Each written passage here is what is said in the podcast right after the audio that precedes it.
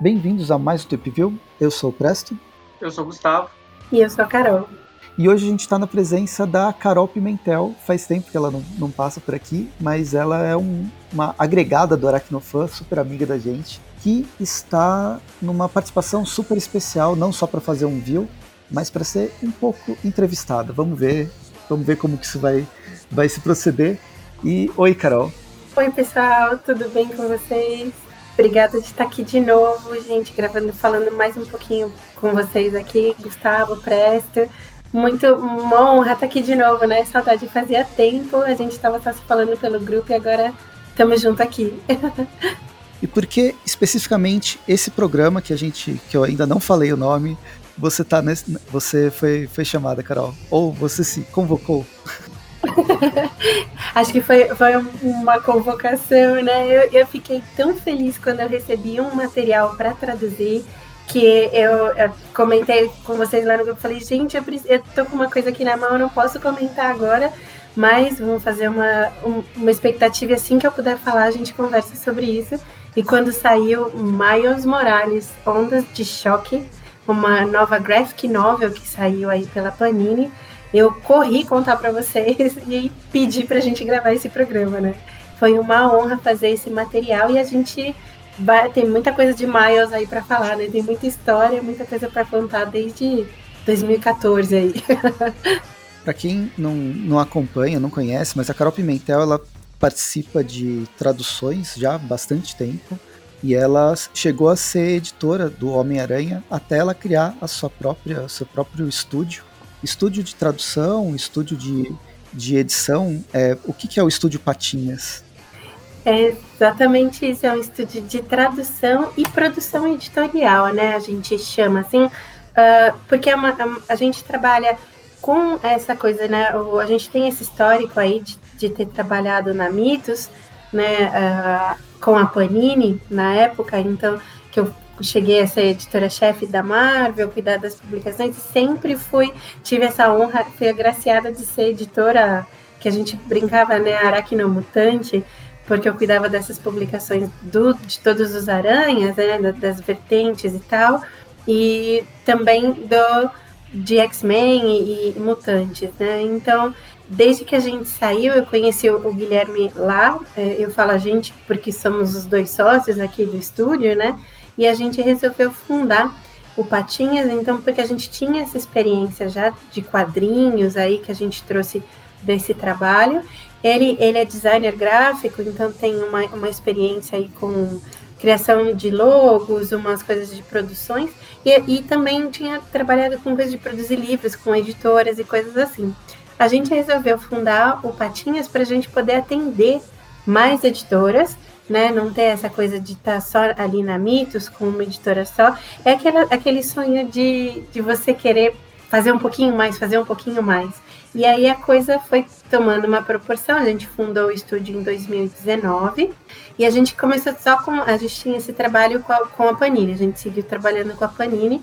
E aos poucos a gente foi agraciado aí com outras editoras que hoje fazem parte do, dos nossos clientes, né? Então, a Devir foi uma editora que acreditou na gente e a gente teve a, oportunidade de fazer uma publicação chamada Eles Nos Chamavam de Inimigos, que é uma história contada pelo Jorge Takei, né? Uma quase uma autobiografia ali de um momento que ele passa na, na vida dele. Eu não aprendi muito sobre campo de concentração de japoneses, uma, uma coisa que eu não fazia ideia que existia nos Estados Unidos. E a gente foi produzindo. Então a gente fez mais coisas. A gente fez Martha Washington, a gente fez Estranho no Paraíso com a Devir, a gente faz uma série de, de revistinhas mensais da Disney. Então, Pateta, Mickey, um monte de coisas. Assim, a gente foi conseguindo colocar aí os tentáculos e poder fazer cada vez mais, trabalhar com cada vez mais editoras. E a coisa vem crescendo, a gente está bem feliz, livro didático também, algumas coisas a gente produz, então estamos aí, é mais, é uma coisa não tanto para o fã, a gente fica até meio sem jeito porque a gente não posta muito em rede social e tal, mas é porque a gente costuma dizer que o material não é nosso. a gente trabalha com essa e a gente precisa entender e respeitar o lançamento das editoras, né?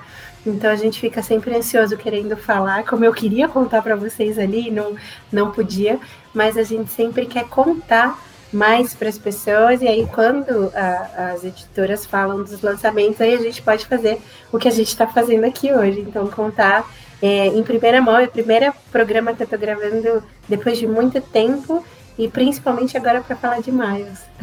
Legal. Não o Estúdio Patinhas ele faz uma parte fundamental na, na, etapa de produção do quadrinho né para chegar aqui. E no fim vocês não vocês fazem parte da etapa de produção, por isso que vocês não podem necessariamente é, lançar a, a, revista, né? Vocês têm que esperar a própria editora falar que pode ser lançado, que vai ser lançado ou não. Exatamente. E foi Aí um a trabalho... gente fica não, não, com brinquedo e não pra... pode mostrar, né? não sei, desesperador isso. E foi um trabalho super rápido, porque o Miles Morales, ou Ondas de Choque, ele foi lançado em junho nos Estados Unidos e aqui no Brasil em outubro. Quer dizer, uma janela de três meses de, desde o lançamento nos Estados Unidos para cá. Ah, foi um trabalho super rápido, num volume considerável, são cento e, 130 páginas, deve ter 120 de quadrinho né, de, de história. Eu acho que são 100, quase 120, é, acho que são 124 de história mesmo, e aí tem algumas coisinhas ou outras.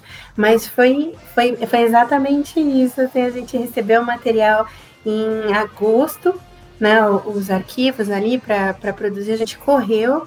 E esse, por ser um material novo, é uma linha nova, a gente teve que entregar a revista inteirinha, pronta, traduzida, revisada, é, no finalzinho de agosto.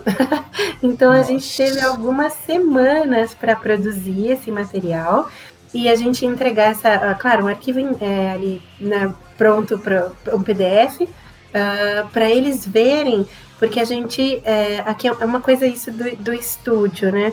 A gente, acho que vocês vão começar a ver isso aos poucos, e o Miles já foi um desses privilegiados. A gente uh, não gosta de usar coisas muito padrão. Então, a fonte que a gente está sempre acostumado a ver nas revistas da Panini, esse foi um material que a gente pôde brincar. Então a gente usou exatamente a fonte do original. A gente fez a fonte aqui no estúdio e a gente é, fez tudo exatamente como original. A fonte dos retoques, a fonte das onomatopeias, a fonte do balão, a gente deixou exatamente igual. Foi quase que uma cópia, só que na versão brasileira. Então a gente teve aí quase três semanas, se não me engano, para produzir tudo isso e entregar a revista para a galera da Marvel dar uma olhada e falar, ó, tá liberado ou não essa coleção nova. E, claro, foi super aprovado ali. A gente ficou meio receoso, falou, gente, será que vão achar ruim ou não? Se, se a gente devia ter mantido esse padrão. Mas foi muito bacana poder brincar com isso e trazer para vocês quase que o original né? Assim, tirando a, a, versão brasileira e para o português, né? Essa tradução, a gente está entregando a revista o mais igualzinho possível. é um trabalho que dá muito mais trabalho, na verdade. É, seria muito mais fácil vocês só traduzirem só, entre aspas, mas fazer Sim. toda esse, essa parte de. Você, é, quem está escutando não tem ideia, não, nunca passou pela parte de editorial, de design, mas fazer fonte é muito, é muito chato. É, é legal, na verdade, mas é, dá muito trabalho, porque você tem que fazer todos os pesos das, das fontes, fazer o alinhamento entre elas, para ela ser funcional. E eu imagino vocês terem que fazer um, um abecedário inteiro que para poder escrever antes a, a revista. Exatamente. É aquela coisa assim que a gente fala, meu, parece trabalho de louco, né? Assim, mas é, é amor, sabe? A gente querer entregar o, o mais próximo possível. Eu acho que é meio o, o estúdio patinho meio fã para fã, sabe? A gente dá uma olhada naquele original e fala, poxa, as pessoas têm que ter a, a chance, o gostinho de ver isso aqui o mais parecido possível, né? Então, bora, bora lá, bora. E horas a mais, assim, mas, mas vale a pena quando você vê o material pronto, né? Desde de escolher aquela coisa de uh, aquelas. As pessoas às vezes nem olham, né? Mas uh, o, o, encadernamento é costurado, né? Quando é a, a, capa dura ali, então a gente teve a chance de escolher até o, a, o cor do cordãozinho que ia ser colocado. São, são detalhes que a gente não passa para o leitor, como você falou, né? É, a revista chega pronta ali, a pessoa dá aquela olhada, não faz ideia dessa parte do processo. Mas é bacana poder ter uma chance dessa para a gente contar um pouquinho, né? Então, foi, foi um trabalho muito rápido e muito bacana. A aprovação demora, claro, porque tem todo o trâmite deles lá. Tanto é que uh, acho que levou uns 15 dias, então eles estavam com isso pronto mais ou menos 15 ou 20 de setembro, e era aquela coisa de produção gráfica e entrega. Então, em outubro, aí na, na, na superprodução, a gente conseguiu entregar a revista toda. Bem legal. E agora, indo para a revista especificamente, ela faz parte daquele, daquele selo Original Graphic Novel. Então é, é sim uma graphic novel. Ela tem uma história completa nessas 120 páginas de revista diferente de um encadernado onde reúne as edições especiais, as edições que foram lançadas em banca uma por uma.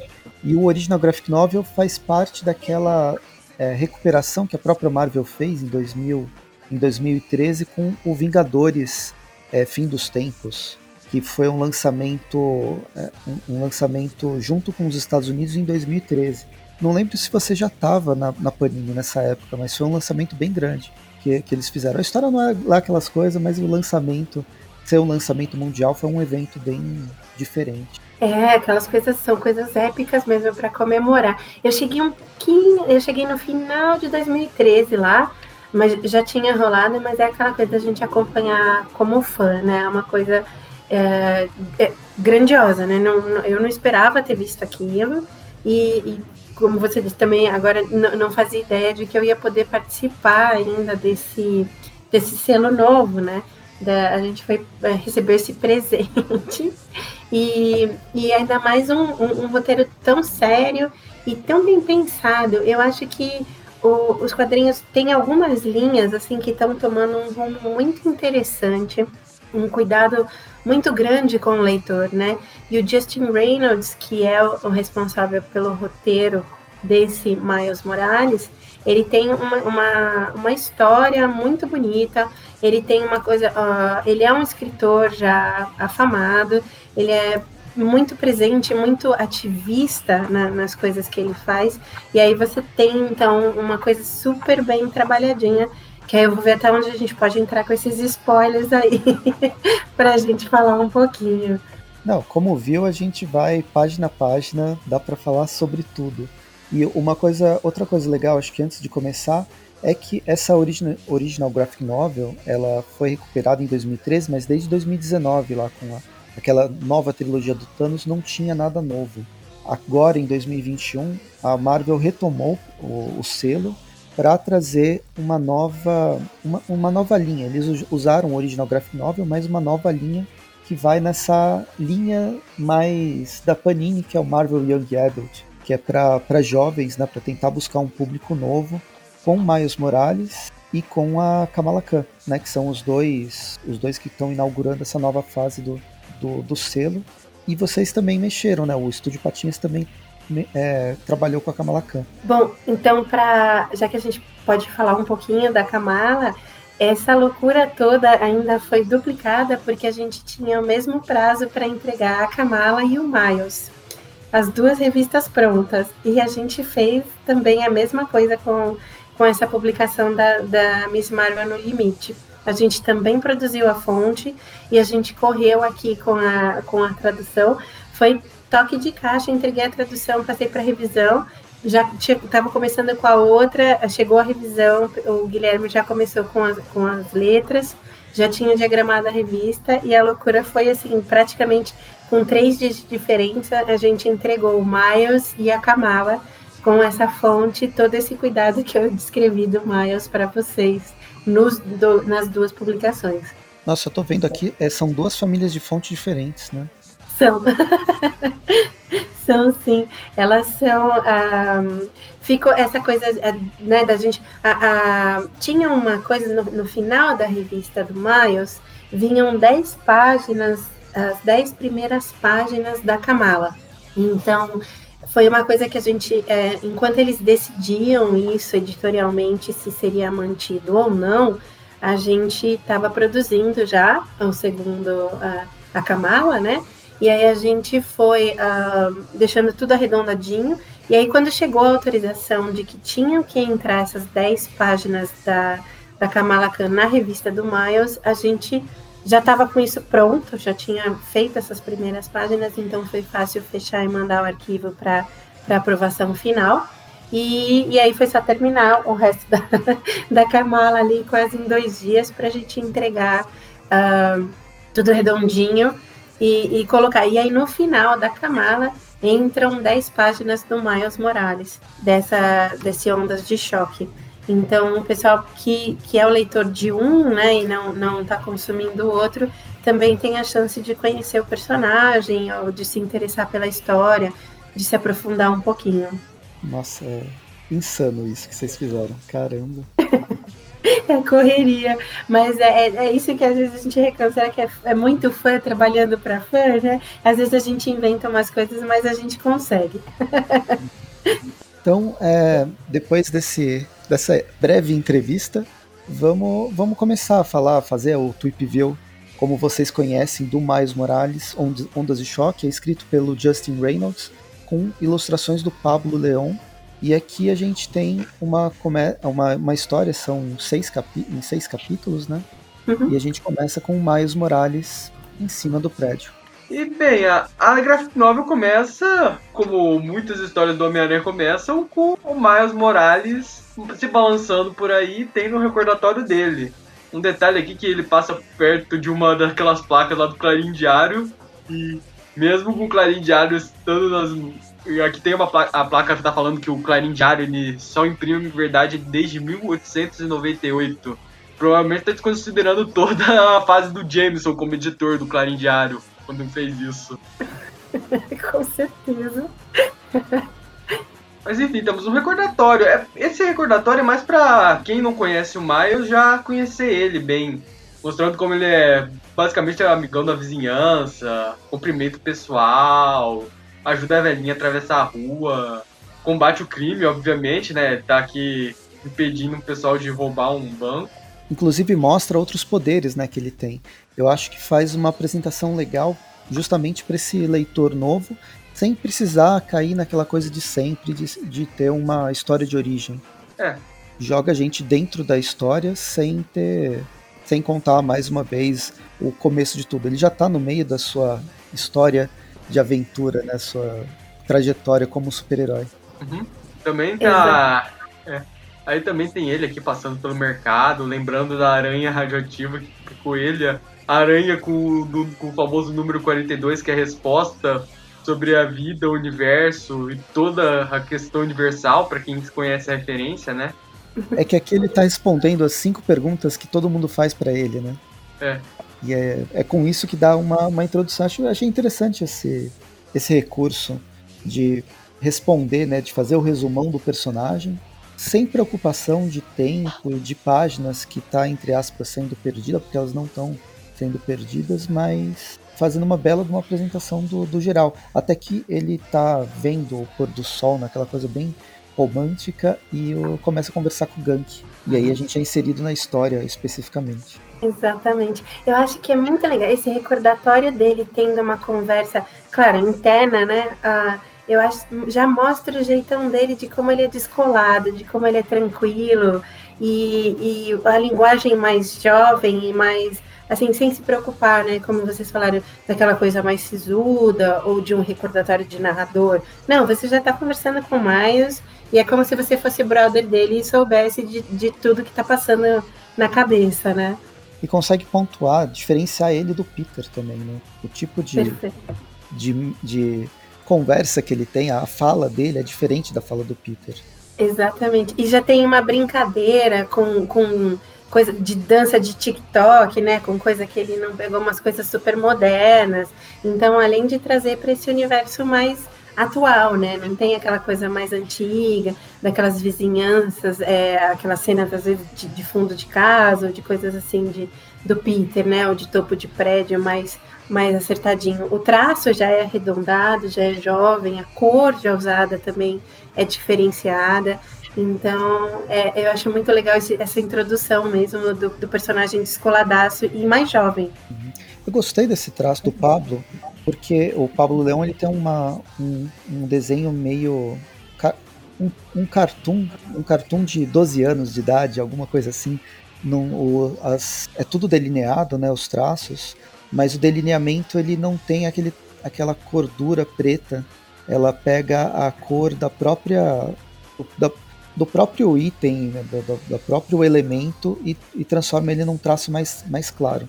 Eu, a gente vê isso no, em alguns quadrinhos, mas eu estou lembrando daquele desenho do Star Wars, é, não o Rebels, o Star Wars mais, mais, mais recente, antes do, do Bad Batch. É, Visions, que é mostra tem é um, é um grupo de personagens que tá no, no espaço e tal.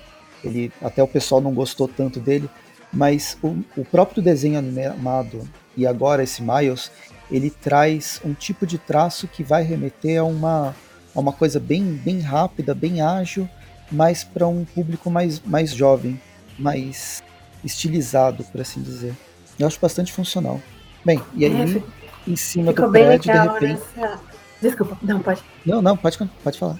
Fico, é, você ia completar, até o, o, rosto, né, assim, dos personagens, você vai vendo como as pessoas vão passando, e essa coisa bem moderninha, e, e o, o tom, né, do preto do uniforme não é aquele preto marcado, né, escuro. Eles deixaram até esse tom um pouco mais leve, assim, um acinzentado. Por isso a gente achou que devia mesmo tomar esse cuidado com, com a fonte e com tudo mais. É, aproximando tem uma certa retícula, né, em alguns, isso, em alguns pontos. Em alguns pedacinhos. É, achei, achei interessante a, a arte, até pela proposta. Mas aí, dando continuidade à história, ele tá nesse topo de prédio, e aí explode uma porta e aparece as duas vilãs que vão acompanhar ele nesse né, nessa, nessa história, que são as renegadas. Exatamente. A gente tem aí a Trinity e a Vex, né? São duas novas vilãs que são apresentadas. E ele já leva um susto logo de cara, né? Quando ele tenta jogar a teia, as duas já saem dando um susto nele com asa delta por cima de prédio. E ele ainda se questiona, né?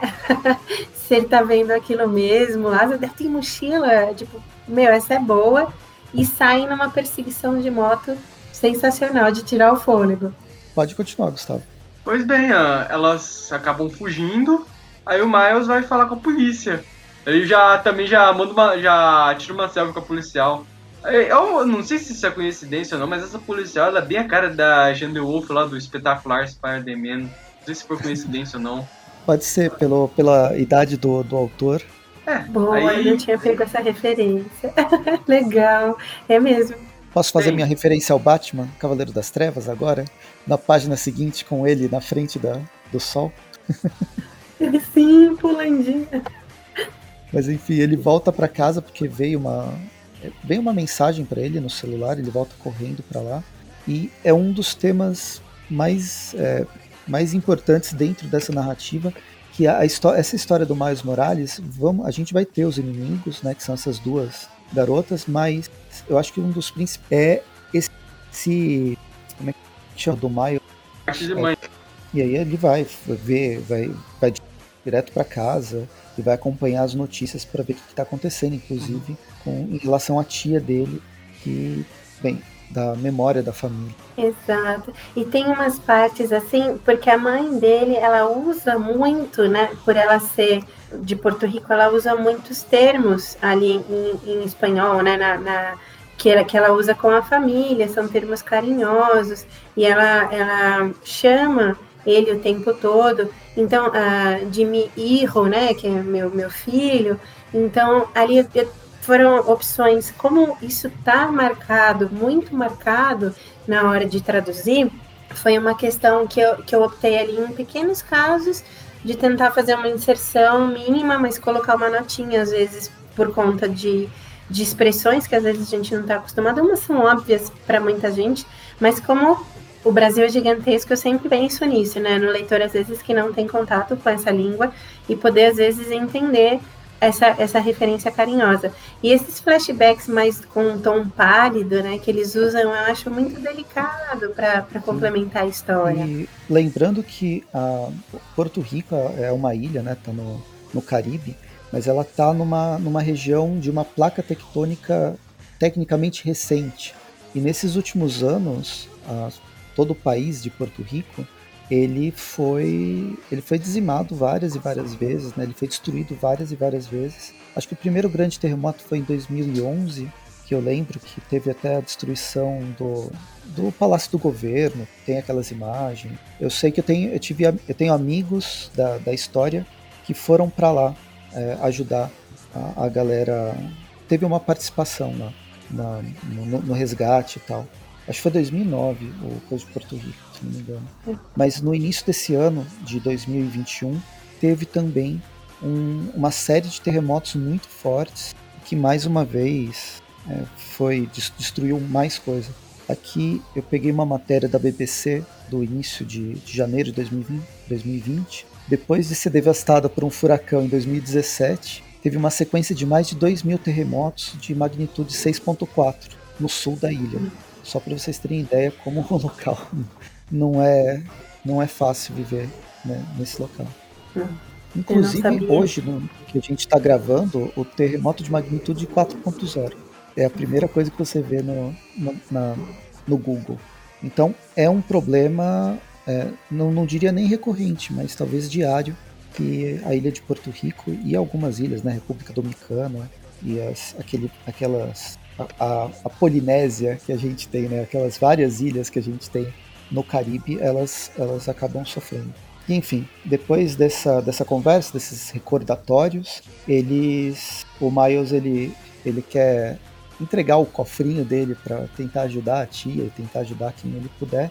Eles têm a ideia de tentar fazer um, um fundo, né, fazer uma festa para arrecadar fundos para Porto Rico. E aí é, é mais ou menos nisso que vai terminar o primeiro capítulo. É, se eu não me engano, cada capítulo tem umas 20 páginas, é como se fosse cada uma uma edição, né? Sim.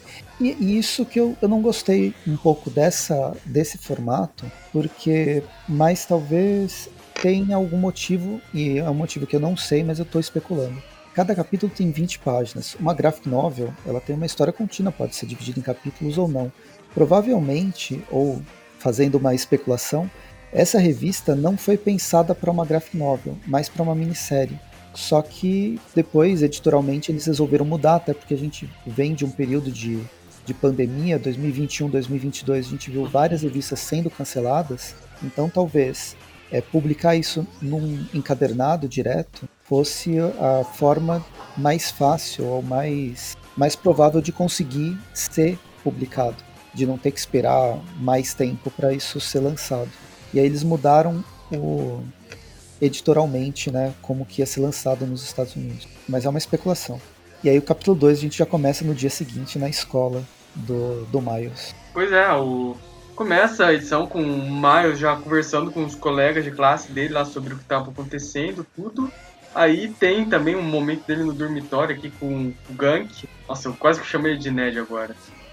É que ah, antes disso, o, as, as duas primeiras páginas é uma garota nova que chega na, na escola, né? Ele tá entregando esses, esses flyers para falar sobre a festa. E aí, a festa para arrecadar fundos lá por causa do terremoto. E aí vem uma garota nova na escola e ele chega a conversar com o pai dela e fica de mostrar para a garota o que, que é a escola. E aí, aí a gente tem umas duas páginas de apresentação, né?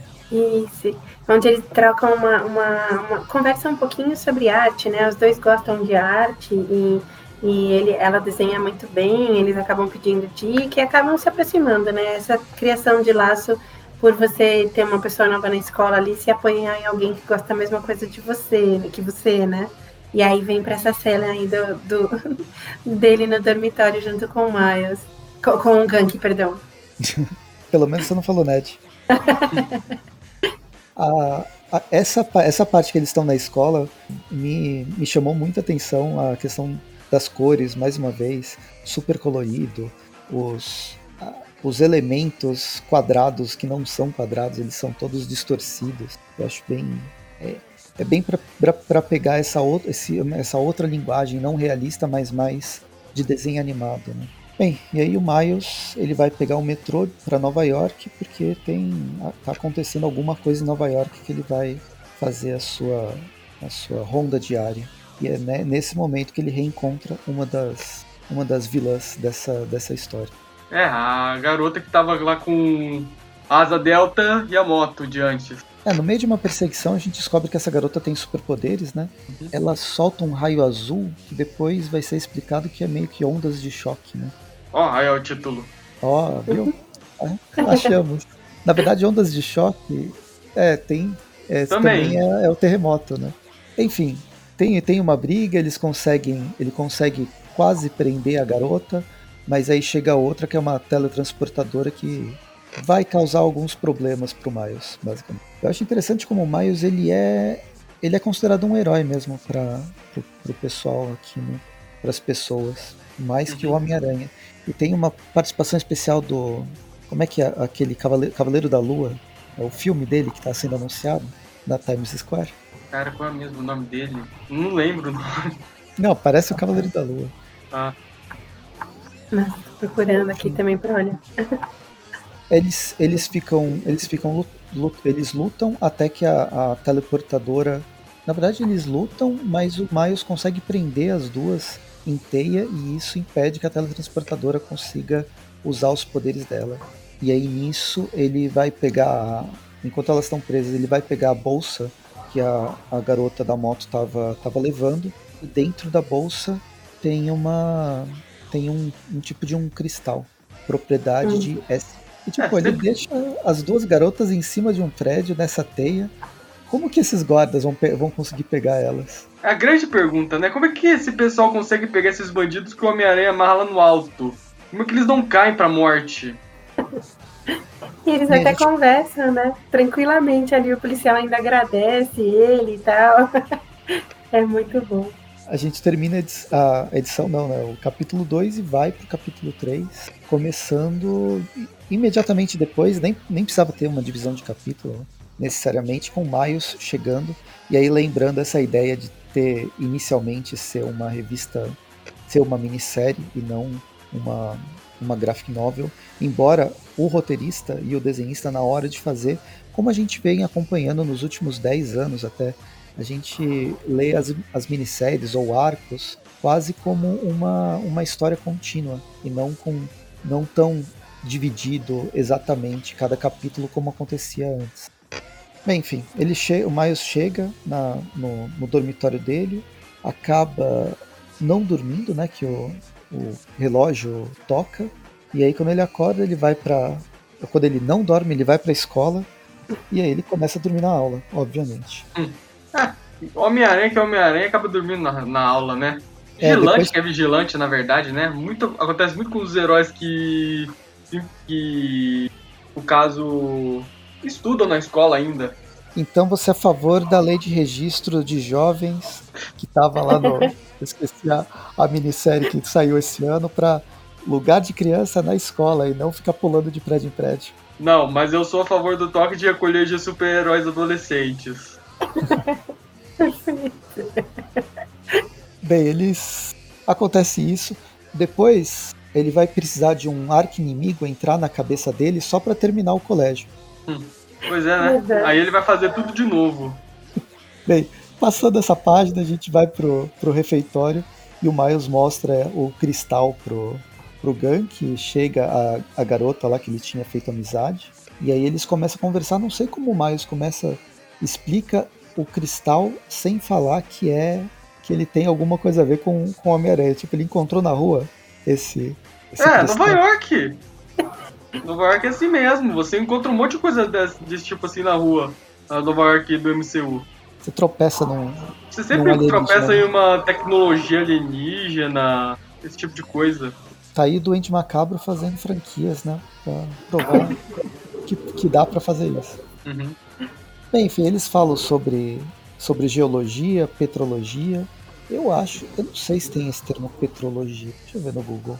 Pra petrologia eu acho que não é, eu acho que é outra coisa. Não, petrologia é a parte da geologia que estuda especificamente rochas. eu ia falar, eu pesquisei esse termo com um amigo geólogo. Fui pedir um socorro. E aí é nessa, nessa hora que eles disseram, Caio, essa menininha, né? ela acaba dizendo que ele, ele, eles estão tentando identificar essa sigla, né? Esse IS, que é e ela acaba entregando, então, que são essas indústrias Serval e que o pai dela trabalha lá, né? Quase quando eu vi isso pela primeira vez, eu pensei, ah, não, é as indústrias Stark. e aí eles vão pra casa da, da garota, né? Que tenta. Ah, não sei se era para tentar conversar com o pai dela e tal, e fazer uma pesquisa sobre o que, está acontecendo. Mas o pai não começa a não dar a não dar notícia.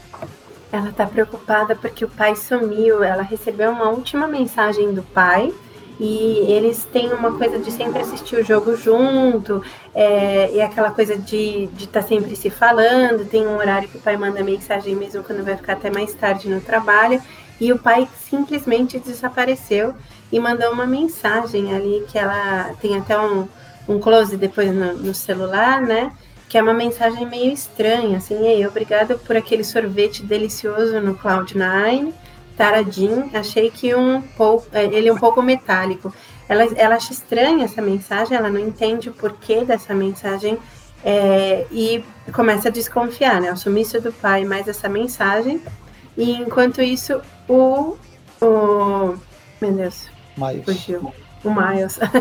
o Miles é, diz que é, ele, ele vai tentando acalmar ela, né, para ver se consegue uh, ter uma mensagem, se ela consegue retornar. E o Gank está fazendo uma pesquisa, né, está tentando descobrir uma coisa sobre essa, essa rocha, sobre essa, essas indústrias. Aí, ó, eu não quero confundir o, Ned, o Gank com o Ned, mas agora ele tá fazendo o cara da cadeira. Exatamente. Sempre foi ele, né? Uhum. Uhum. Bem, e aí não, quando alguém da sua família desaparece, dificilmente você vai ficar calmo. E falar que fica calmo só, só piora as coisas. Ela fica possessa e vai embora. Aí sobra para os dois, é, sobra os dois sozinhos. Na página seguinte a gente já, já tá à noite e aí tem várias. o celular do, do Miles ele sempre fica tocando sobre novas atualizações em relação ao, ao terremoto. E a mãe dele tenta conversar com ele e ele simplesmente está tá ignorando porque ele tem outros problemas, ele sabe do. É, é aquele velho conflito do Miles e do, do, que o Peter tinha também em relação à, à vida pessoal e a vida a, a vida como um super-herói. E aí a gente já passa pro dia seguinte com o Miles morrendo de sono de novo, né? Ele, vai, é. encontra com a, com a amiga dele, vai conversar com ela, o pai ainda não apareceu. A mãe vai buscar ela na escola, né? E ela tá nervosa porque ele tentou conversar sobre arte para distrair ela, mas é tudo que, como você falou, deixa a gente mais nervoso ainda. E aí ele resolve conversar com o pai, né? Já que o pai dele trabalha na delegacia de polícia, então ele resolve conversar com o pai sobre esse desaparecimento do pai da amiguinha, né, da Kyle. No meio da conversa ele vê as duas as duas inimigas dele sendo soltas do, da prisão um mero detalhe. E aí a gente vê o Miles indo, né? É, pro, pro restaurante. É, deve ser aqueles restaurantes de esquina metálico que tem nos Estados Unidos. Clássico, super clássico para Nova York. Ele encontra com a mãe, a mãe também tá puta da vida com ele, né? Porque, poxa, o Miles tá ignorando ela por tudo que ela tá passando. É engraçado como ela chama atenção, né? Que ele precisa. É, o que, que é mais importante para ele? E ele não tem né, consideração com a família, os amigos ou a própria cultura. É engraçado e ele dorme no meio da conversa, né? Pois é. A mãe do Bronca. É muita coragem dormir no meio da conversa com a mãe do Bronca, né? Pois é. Não, não sei como é fisicamente possível alguém dormir enquanto a mãe tá dando bronca. Pelo amor de Deus, a situação mais tensa do mundo. Eu não lembro se esse esse cenário do Miles não, não, não ficou claro para mim se o Miles, se a mãe e o pai dele sabem da, da identidade dele de super-herói ou não. Porque atualmente nos quadrinhos eles, os dois sabem. É. é. Não fica muito claro em que parte da cronologia essa história se situa. Se é que ela se situa, porque muitos dos encadernados da Marvel nem se preocupam com cronologia. Então, mas eu acho que a ideia desse encadernado é justamente colocar, trazer o personagem para um público novo sem inserir ele em cronologia nenhuma. Pois é, se você apresentar atrair... conceitos. Se você quer atrair público, a última coisa que você quer é enfiar a cronologia na garganta deles. É tanto que várias coisas que estão acontecendo ultimamente, tanto na Marvel, na DC, agora pós-pandemia, eu tô vendo é, em 2021 mesmo, várias revistas mensais sendo canceladas e minisséries sendo criadas, de edições de 6 a 12 edições, mas histórias fechadas que depois continuam numa nova numa nova minissérie. Talvez seja uma, uma tendência para você pegar um público. É, não vai ter mais aquele público cativo de 50 anos colecionando todas as edições. Não, nós estamos ficando velhos demais para isso. Pois é. Enfim, depois dessa briga, o Miles ele ajeita mais ou menos as coisas com a mãe, mas já mais tarde ele encontra com o Peter para conversar sobre esse lance de equilibrar as duas vidas. E o Peter é mó sacana. Eu já não te ajudei com o uniforme? Pô, Peter, não ajuda a gente a te ajudar, né? É, então. Enfim, foi uma conversa só para mostrar que o Peter existe, né? E aí a gente volta pro Miles fazendo sua ronda noturna, agora indo para as indústrias Servon. Ela é nova, essa indústria específica desse quadrinho. É, parece que é uma criação original deles mesmo. Eu sempre Carol, eu sempre acesso ao Gustavo porque é o Gustavo que melhor tem memória aqui no, no grupo. Eu, é, eu nunca tinha visto isso em lugar nenhum, assim, até dei uma pesquisada e falei, será que come bola com alguma coisa assim? Mas não achava, e a gente, como o nome é muito Servo Industries, né, a gente manteve direto ali, não tinha nem por que mudar muito, né? Mas eu não, nunca tinha visto também.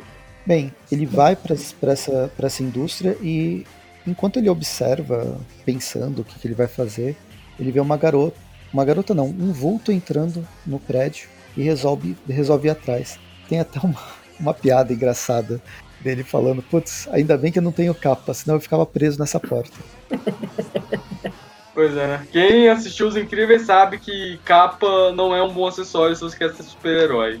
Mas teve um outro filme recente que fala que capa, ou foi quadrinho, que fala que capa é bom, é, é bom ser utilizado, eu não lembro onde que foi.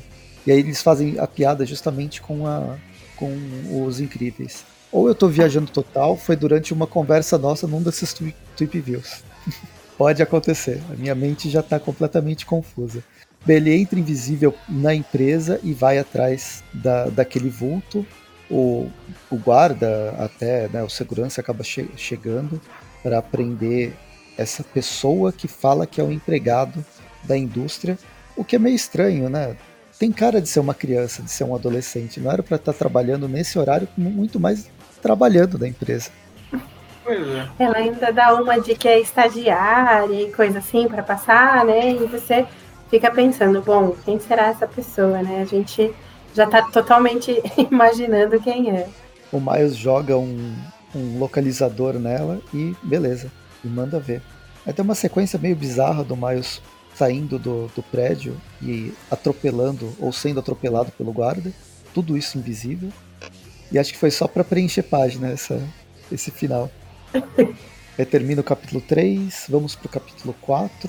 Começa já com o Miles e o Gank no, no dormitório deles, né, conversando, pesquisando sobre o que, que, tá, o que, que tá acontecendo. Então, eles estão conversando, depois Parece é, que é à noite, mas aí a gente já tá na página seguinte, já, eles já estão amanhecendo. É, passaram a noite conversando, né? Fazendo o GPS funcionar do aparelhinho. Eles queriam, de qualquer jeito, localizar a pessoa e aí eles uh, acham que colocaram esse é, rastreador num bandido, né? E de repente o bandido tá na sala, dentro de uma sala na biblioteca. E eles, como assim na, na biblioteca? Não, o GPS tá errado. Não, tá errado, não tá. E aí os dois resolvem ir lá para frente da biblioteca, então, para confrontar essa pessoa e ver quem é. Uh, até o, o Gank ameaça lutar e fala, não, se ele passar por mim, se esse bandido passar por mim, eu vou pegar ele aqui fora, pode entrar lá sossegado. E ele entra, vai, uh, vai, vai, com certeza, ele não, vai, vou fazer minha parte de herói. Aí ele já, já leva a bronca da bibliotecária, né? Aquela coisa de fazer barulho. E ele procura uh, umas cabines de pesquisa. Ele, ele tira até almoçar, né? Nossa, eu nem sabia que tinha cabine de pesquisa aqui na escola.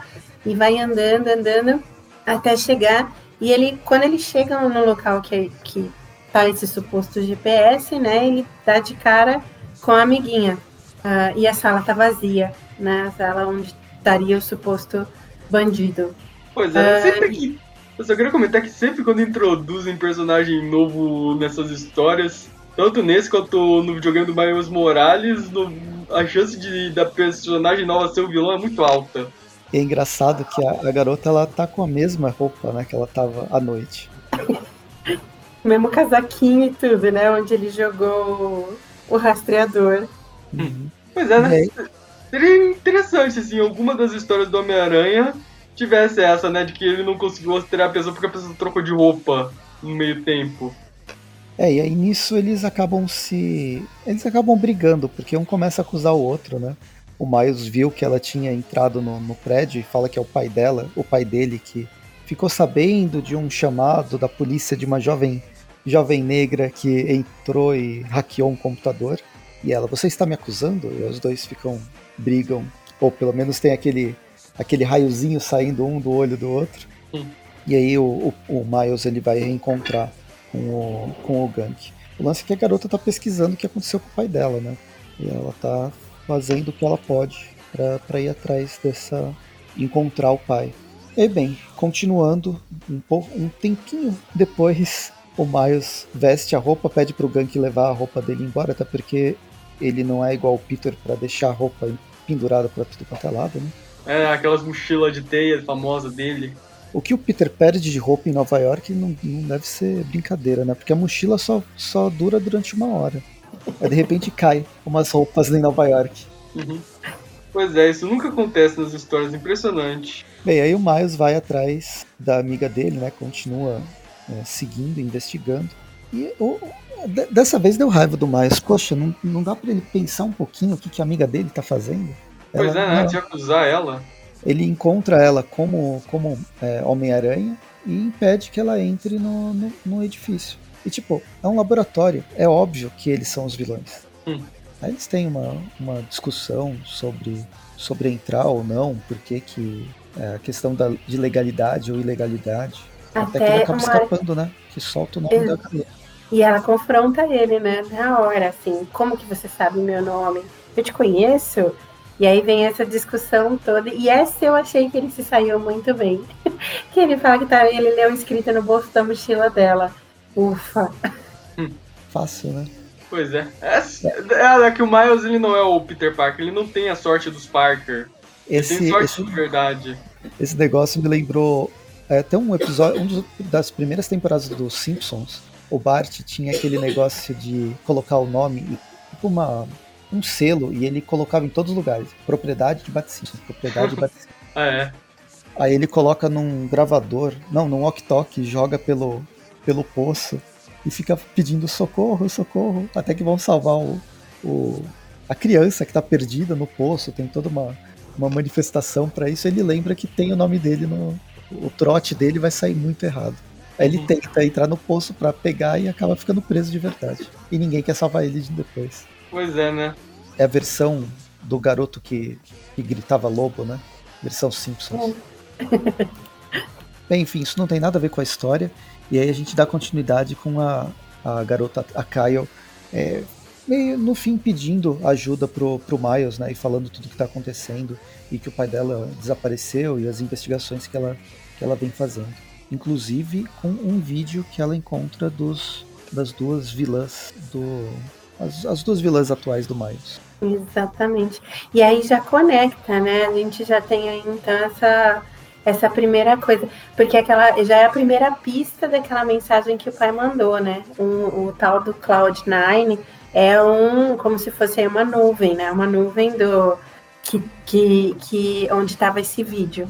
E aí você vai seguindo com, as, com, a, com a investigação, né, junto com a Caio, e a gente chega então no capítulo 5 aí. Então, o capítulo 5 começa, né, nessa, nessa, dando essa continuidade. Aí eles fa ela fala do. Ela mostra o sorvete. Aí o sorvete é um sorvete espião. Bizarro, parece aquelas canetas espiã, espiãs lá do, do Silvio Santos, das propagandas do Silvio Santos. É verdade. É aquela coisa. E é bonitinho que é um negócio para fazer seu filho de, de super detetive e tal. Então, que é uma câmera disfarçada. Gente, e, e que isso, né? E é o tal do, do sorvete metálico. Então, vai já dar mais uma pista, né? Do, do que está acontecendo com aquela mensagem estranha do celular. Uhum. numa dessa que ele pede ajuda para duas amigas dele. A gente tem a participação especial da Kamala Khan e da, da garota Esquilo, que ela tem idades variadas, né? Ela já é, ela é de criança a a jovem adulta, dependendo da história que você tá lendo. Mas enfim, acho que as melhores ideias sempre vêm da Kamala Khan. Não sei por que ele ligou pra garota Esquilo. Eles estavam tentando ver essa coisa da tal da taradinha aí, porque é a última coisa que faltava para juntar a pista no, no da, da, mensagem que o pai mandou, né? E as duas vão conversando até a garota esquilo conversar sobre esse código, e aí as duas dão a ideia então do tal do terrígeno, né? Que pro leitor Marvel já faz muito sentido, já explica muito aí do, do que tá por ver. Poderes da Kamala tem, tem a ver com as neves terrígenas, mas o da Sim, ela é uma inumana. não, né? Sim, então, mas da, da garota esquilo não. Não, a garota esquilo ela é uma mutante sem ser mutante, por assim dizer. Ela é uma incógnita. Não, a minha dúvida é por que falar com a garota esquilo? A Kamala Khan é super inteligente. A garota esquilo, eu, eu li muito pouco dela, mas sempre que eu leio, ela é tipo um Deadpool. Uma versão Deadpool de, de soltar piadas a todo momento. Não vejo ela com uma, uma egg inteligente como a Kamala. Mas no fim ela ajudou, né? Nesse bate-bola bate entre as duas acabam descobrindo aí sobre esse terrígeno e eles vão então conversar sobre essas vilãs e essas coisas da exposição, né? Sobre como funciona essa exposição ao terrígeno aí. E é legal que, como a Carol disse, para quem lê o universo Marvel já sabe o que está acontecendo, o que, que, são as névoas terrígenas. Mas para quem não lê, a, a explicação é, necessária ela está toda na, na discussão seguinte, que vem nessa, nessa mesma página. E aí é, vem na, a, a história da continuidade com a, a, a, a garota lá, Kyle, sabendo que vai ser. Vai, o, o, pai dela corre risco de vida, ou risco de morte, já, já está. Mas, se ela não pode encontrar o pai, ela vai fazer eles pagarem.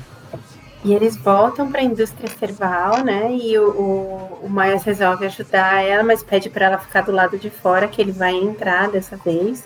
E ele começa a entrar invisível, uh, procurando por alguma coisa até que aparece uma baita de uma máquina assustadora, gigantesca, daquelas de, de laboratório de vilão, né? Uhum.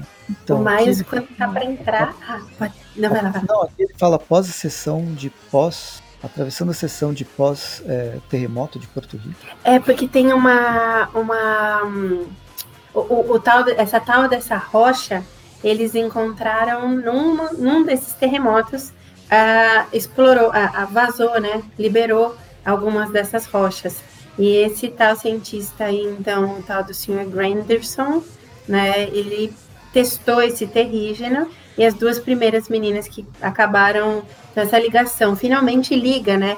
O tal do terremoto com o aparecimento do terrígeno a gente consegue entender o porquê. A história que finalmente linka. Então, e as meninas ganharam poderes, né? A Vex e a Trinity, por causa dessa exposição, dos testes que eles estão fazendo aqui com, com esse cristal de rocha. E é no meio desse, dessas andanças, dessas explicações, que o Miles é, é descoberto pela garota que se teletransporta. E aí vai começar a sessão de a sessão de luta livre, né? Com um Hadouken a gente pode chamar de Hadouken ou de Kamehameha da, da outra menina?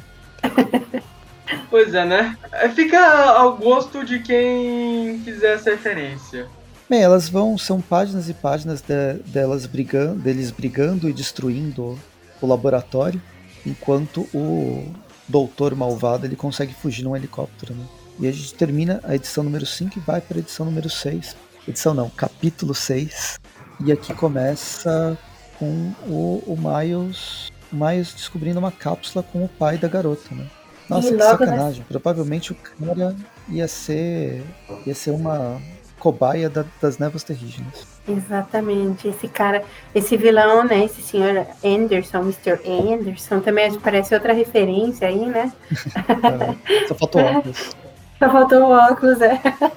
Ele ele é um cara mais malvado de todos, assim, né? Inescrupuloso que quer realmente uh, testar e ver essa coisa de poderes a, to a, a, todo custo. E nisso a Kyle é capturada e ele vai tentar fugir, porque, como todo bom vilão, ele tem um helicóptero esperando já no, no telhado do prédio onde ele trabalha para fugir o mais rápido possível. É, basicamente, a gente tinha uma sequência das, do Miles brigando com as duas garotas, mas agora a gente tem o Miles brigando e tentando prender esse, esse doutor enquanto ele foge com, com, a, com a Kyle. E aí tem uma, várias sequências. O Miles, ele acho que ele consegue resolver a questão do helicóptero até fácil, mais fácil do que o esperado, mas ele deixa o cara cair do, do helicóptero, né? Uhum. Poxa, que sacanagem. Só falta ele pegar pelo, pelo, pelo pé para o cara não morrer, entre aspas. Enfim, no meio da tentativa de evitar que o helicóptero voasse, o, o Miles ele prende só uma, uma das hastes lá do, eu esqueci como chama, um dos trenós do, do helicóptero. O helicóptero ele se movimenta, o cara cai, e aí o Miles tem que fazer um salto, tipo, ah, qual que é o nome daquele jogo? É, Assassin's Creed. É um salto no melhor estilo Assassin's Creed para salvar o, o, cara. E salva prestes a ele virar uma pasta no meio da, no meio da calçada. De Nova York ali. Nisso Bem, a polícia chega, né? Pode falar. Ah, será, Gustavo, será que ele quer, quer ir um pouquinho nesse final? Não, pode, pode falar. Então, nisso a polícia chega e, e a, a Caio tá conversando ali na ambulância, né, sendo atendida com a mãe e diz que não importa o que aconteceu com, com o pai, nem nada, ele vai ser o pai dela para sempre. E a gente só vê a cápsula do pai abrindo, deixando aquela incógnita, a gente saber, será que ele volta? Será que a experiência já, já terminou? O que, que aconteceu? E aí o Miles re, lembra, né, da, do, do, lado da vida pessoal dele e lembra da, da festa de arrecadação de fundos e sai correndo ali para encontrar o pai e a mãe. É, antes disso, ele acaba vendo uma mensagem, né? Um, acho que é uma, é uma notícia do Porto de. do Porto. Do povo de, do, de Porto Rico, a resiliência da, da reconstrução da comunidade e tal, que eles estão fazendo o que pode. E quando ele, ele o Miles sai correndo e chega na, lá na festa, a mãe dele fala que ele não chegou tarde, ele chegou exatamente na hora que ele deveria chegar. O que talvez realmente ela saiba a identidade dele nessa, nessa história e aí eles eles conversam de uma forma bem bem de boa até. Acho que ela tá mais calma, né? Porque o, a família dela no fim sobreviveu e eles estão deu certo lance do, da festa e, e tal. E termina meio que termina com eles conversando num, num jantar em casa.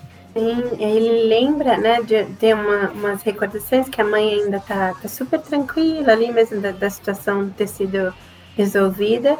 E aí ele se lembra de uma caixa de, de recordações, né, que ele guarda da, da família e ele encontra um, um cartão postal que a avó dele mandou para ele com, com saudades. E ele retoma, né? Porque logo no começo, quando tá contando aquela história dele, ele tá procurando um bendito cavalete que ele queria estar economizando para comprar. E aí tá ele sentadinho aqui no cavalete dele antigo, fazendo um desenho, e é onde ele tem uma ideia né? Como que ele vai se reconciliar com a Kyle. E aí, na próxima página, já passa lá para o dia seguinte, ele conversando com a Kyle, o pai no hospital. Uh, e eles conversam, então, com vão até um, um, um restaurante, né?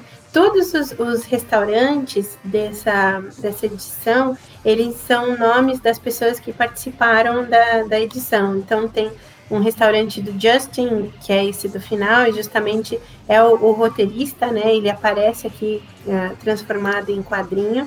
Vocês vão ver o nome do colorista, tem o nome do, do Pablo, né? Então tem o Leons ali, tem um, um, restaurante. Vocês vão ver todo, tudo isso ao longo do, do capítulo. São pequenas referências ali, pequenos easter eggs, mas da, da produção editorial, né? Nada de, de coisa do, do, do universo Marvel que a gente teria para ver.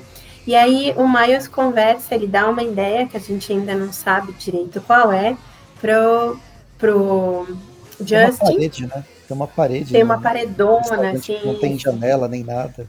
Exatamente. E aí volta para arrecadação, então a tal da arrecadação de, de fundos, é, o, bendito dia da festa, né? E aí tem é, uma exposição de, de arte de várias pessoas, né? Na verdade, isso aí ia ser, ia ser vendido é uma das formas de fazer arrecadação. Quem ganhou o primeiro lugar foi a, a Caio, né? A Caio ganha o primeiro lugar. Ela dedica ao pai dela que acorda com os olhos verdes na, no, no hospital. Mas a gente só a gente sabe disso nesse pequeno, nesses dois quadrinhos. E aí termina com e aí volta para a festa com o Miles conversando, falando, né, sobre por que, que foi feita esse, essa festa de arrecadação, essas coisas, sobre Porto Rico e a, a necessidade de você manter e você é, cultivar a própria cultura e o local de onde, de onde, você veio. Mesmo saindo de lá, não quer dizer que a, a, a, sua, a sua história e tudo que você tudo que você passou, seus familiares passaram, isso não, não continue fazendo parte da sua própria vida. É uma declaração de amor para a mãe e para a questão de, de Porto Rico, né? Exato, é onde ele recorda essa nacionalidade hispano-americana dele aí, né?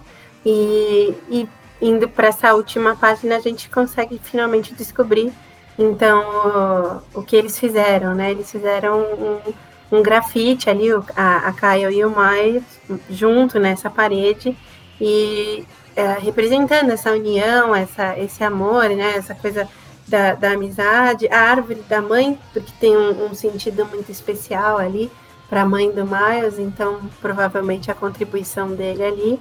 E eles acabam se abraçando e tudo acaba bem, né? Na, na história. Aí a história termina. A revista ainda tem uma, as páginas iniciais só indicando o que, que a gente vai ver na Miss Marvel, mas deixa para Miss Marvel. Acho para quem, quem for ler a, a personagem. Eu achei até o traço da, da Miss Marvel me lembrou o traço da Luca Fage na, nas revistas do, da Turma da Mônica, sabe? Mesmo estilo delicado, né? Com cores mais, mais tom de pastel e mais, mais doce. Lembra mesmo, eu não tinha feito a relação, mas parece sim. Uhum. E é uma historinha talvez até mais, mais super-heróica, pelo menos o que indica que tem relação com, o, com os Vingadores e com os quando eles se dividiram, né, com é, como é que chama? A criação dos campeões. Vai ter a participação da Garota Esquilo. E o roteiro é, é do da Nadia Shemans com ilustração da, de Nabi Ahali. Nabi H. Ali. Bem, acho que vale a pena conhecer as duas. As, as duas histórias são, é, são uma, uma apresentação de universo para um público mais jovem, mas não necessariamente porque acho que ela funciona muito bem também para a gente tem uma pegada social e a questão muito contextualizada, né? Essa parte de essa parte cultural e de pertencimento que vai ser discutido em relação a Porto Rico e tal. E é, é isso. É, vamos para as notas. Eu vou primeiro passar para Carol, dê sua nota para essa história, se tiver mais alguma curiosidade, mais alguma coisa que queira comentar. Ah, eu, olha, eu acho que assim, pensando, conforme fui traduzindo o material, é, eu, eu realmente eu concordo, eu acho muito legal esse levantamento que você falou sobre as edições terem sido pensadas para sair soltinhas e tal, e eu acho que deve ter acontecido isso. Não, não acompanhei muito essa, essa produção editorial, mas eu de repente eu comecei a pensar no, no, num público mais jovem, né? Um pessoal de 10, 12 anos lendo eu acho que é uma coisa de você tentar ensinar uma leitura, ou de você dar um ritmo, de acostumar as 20 páginas, talvez, para ele virar um leitor de, de outro tipo de publicação. Então, é, pensando nessa molecadinha mais nova, e pensando no jeito que introduziu essa personagem nova, o cuidado com a mãe, o toque do, do racismo, ali, da, ou dessa necessidade de você ajudar o próximo, um povo que está sofrendo e você entender essas diferenças sociais e, e, o que você pode fazer por isso, eu acho que a mensagem é muito linda. Então, pensando numa, numa molecada de até 12, 13 anos ali, eu acho que a história é 10. Não teria o que queixar, porque ela é muito leve e descontraída. É, e se for pensar pra gente, assim, eu daria um 8 na, na história, porque é, é aquelas coisas que, que vocês comentaram ao longo do. Da, né, tem algumas coisinhas que a gente percebe, algumas falhazinhas, mas, no geral, eu acho que é uma história que não ofende, né? Demora um pouco para a gente entender se a mãe e o pai já sabem. É, pelo que eu vi aqui, sim, eles sabem, sabem sim, ou como a gente chegou na conclusão no final. Então, é, é por essa dificuldade às vezes aí. Mas eu gostei muito do traço e eu gostei dessas, dessa leveza. Como eu disse, acho que eu fico com oito então. Legal. Gustavo? É, essa é uma historinha bem legal. Assim, é um típico anual, né? Ah, não é nada com grande peso cronológico, mas é uma leitura que diverte. Não é ruim, não. E tem uma arte mais diferente, é algo mais pro público jovem, tudo. Eu acho que eu vou dar uns 7,5. Legal. Eu. Bem, durante o, o, o programa, vocês, já viram meus comentários, eu achei bem legal a arte. A arte, ela.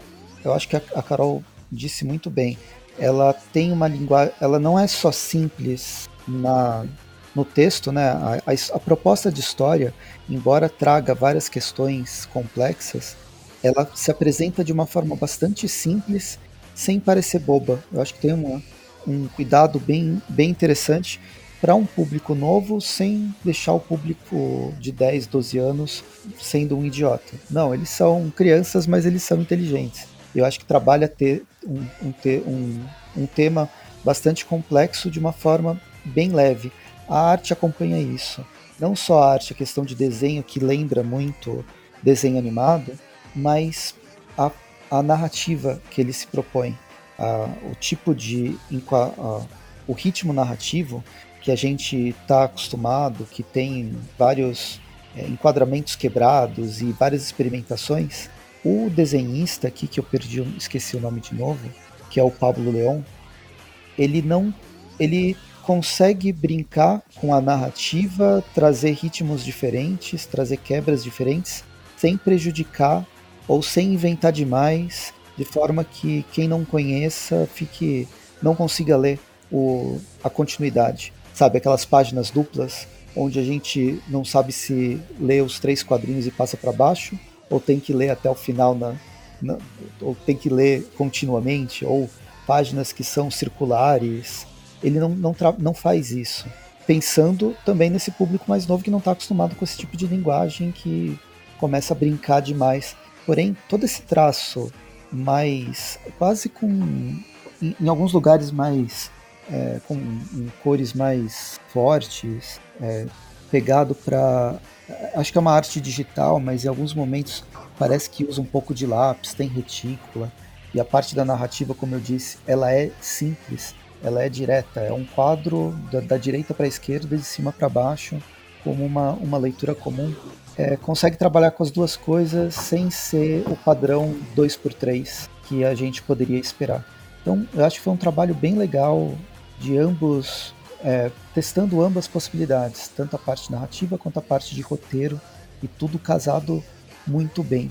A história, a apresentação das personagens, é, da, das novas personagens, achei legal. Quero ver a Kyle na revista mensal, embora acho difícil que isso aconteça, porque é uma revista mesmo fora tão tanto fora de cronologia como fora de continuidade, é uma apresentação literalmente. As duas vilãs, eu acho que dá para desenvolver ainda mais elas. Talvez o final da, desse, desse, dessa graphic novel indique uma, uma possibilidade de continuação. Então talvez a gente veja um universo paralelo do Miles que se desenvolva aqui e provavelmente o da Kamala Khan deve ter a mesma o mesmo o mesmo encerramento. Vamos ver se como que vai ser isso nos Estados Unidos. Espero que tenha ido bem para ter continuidade. E depois de toda essa enrolação, que eu acho que eu falei demais, eu vou terminar com uma nota. Acho que funciona oito, oito cristais terrígenos, que foi quase um MacGuffin nessa, nessa revista. Que ele apareceu, mas depois, a, da mesma forma que apareceu, ele desapareceu, serviu só como motor da narrativa. Então a gente acaba fechando uma média de uma média arredondada de 8, e esse foi o nosso programa sobre o Miles Morales. Essa a edição especial do Choque, Ondas de Choque. E, e acho que vou, vamos ficando por aqui. É, Carol, mais alguma coisa? Queria agradecer que você, você veio de novo. A gente conversou sobre, sobre a história. É legal ter alguém que participou da, da, se não da concepção da história que a, história foi feita nos Estados Unidos, mas da concepção dessa transposição para o Brasil, que aí tem todo um trabalho de tradução que não é simplesmente colocar no Google e falar e essa fra a, a, a fala The Books on the Table é em cima do. É, o livro está em cima da mesa. Ela tem todo um, um, um, trabalho muito maior do que simplesmente fazer essa tradução direta. E, bem, e até a parte editorial que você, você, você já tinha comentado. Valeu e pode falar suas palavras finais, onde a gente te encontra. Gente queria agradecer de novo. Contei aí para vocês algumas coisinhas que, que a gente pode dividir. É, é legal poder contar um pouquinho disso, contar como é que a gente às vezes fica doido. Você acha o termo, que nem eu falei da petrologia, aí você escreve para um amigo no WhatsApp, pergunta e volta e traduz mais um pouco, depois o cara confirma, você vem em troca. Às vezes acontece coisas assim, a gente sai perguntando para tudo que a gente, para a gente tentar levar o termo mais fiel possível, né? Mais, mais corretinho.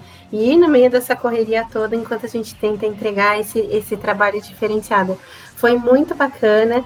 Sinto muita saudade de estar por aqui. Espero agora as coisas se engrenaram, a gente vai aí, vamos que vamos. E muito obrigada de novo por vocês terem esperado esse lançamento para a gente poder falar e por essa oportunidade de novo de eu estar aqui conversando com vocês. Queria deixar um beijo gigante para todo mundo que acompanha aí o canal, todo mundo que segue. E se quiser trocar uma ideia ou, ou alguma coisa, eh, podem falar. Acho que mais o Instagram hoje em dia eu tenho acessado mais, apesar de ficar uns dias fora, mas eu volto.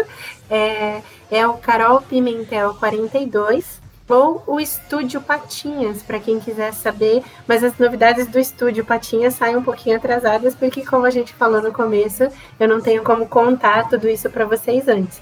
Mas se vocês verem aí as edições que forem saindo, ficarem com dúvidas, quiserem conversar, tá lá Estúdio Patinhas é com S, S-T-U, não é estúdio em português, ficou estúdio em inglês, Estúdio Patinhas. E é, um beijo enorme para vocês. E a gente nem comentou, né? A Carol tem já tem prêmio, fez, fez quadrinho, ela já foi roteirista de quadrinho, já foi.